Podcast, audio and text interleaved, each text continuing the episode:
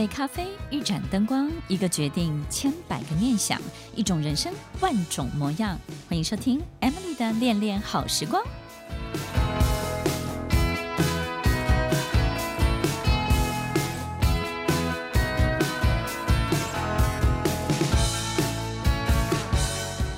欢迎收听《恋恋好时光》，我是 Emily，在每周六晚间八点到九点，与您在空中共度美好的时光。当我们成长到某一个阶段，就会遇到中年危机。在中年的时候，我们可能会失去一些冒险的能力跟冒险的工具，那是因为我们可能被圈在一个舒服的圈子里面太久了，我们也在这个圈子里面呢，长成一个我们不认识的模样了。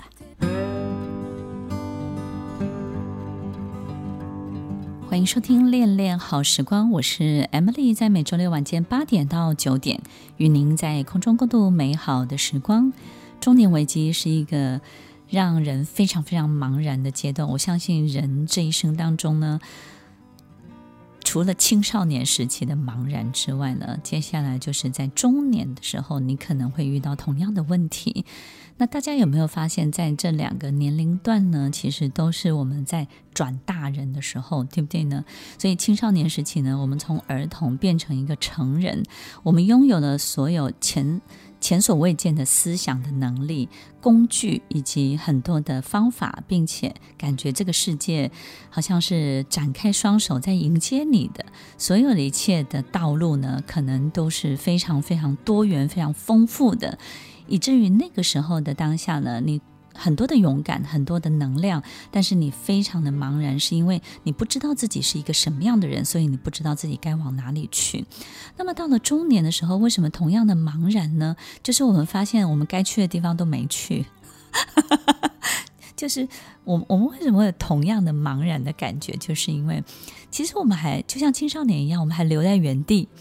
该做的都没有做，该想的都没有想，然后呢，很想要去碰撞的，也到最后没有碰撞，所以我们还完好如初。所以完好如初的人，通常都有怎么样？都有这个中年危机的感觉，它就会出现了。所以听众朋友，其实很多人都会说，中中年的时候呢，你应该多一点冒险的能力，对不对？然后让自己的这个内在小孩可以长大，然后呢，可以把他这个让他可以大口的呼吸啊，伸展开来啊，迎向世界啊，去做一些你这辈子真的很想做的事情，但是可能再过几年就来不及做了。你的青春已逝，然后生命即将走到尽头，这件事情让你非常的恐慌，所以很多人就去跑马拉松，对不对呢？然后去挑战戈壁。去做很多，我的我的学生里面很多很多人去做了很多恢复青春的事情。听众朋友，其实我们要做的不是回到青少年，不是回到青春，不是回到拥有能量，而是我们这个人身上本来就是一个很重要的生命体，生命的有机体。那这个生命有机体呢，本来它就应该有它应有的这些展现。但是有时候我们可能很多地方我们很久不去碰它了，不去用它了，我们就不知道它到底能够长成什么样子。所以，与其说回到青春，回到你原来的这种活力跟能量，不如说我们就是让自己看看这颗种子到底长开来的样子，到底是苹果树，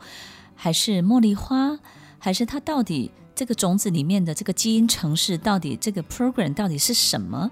我们也许这辈子如果不伸展开来，我们永远不知道它的长相是什么。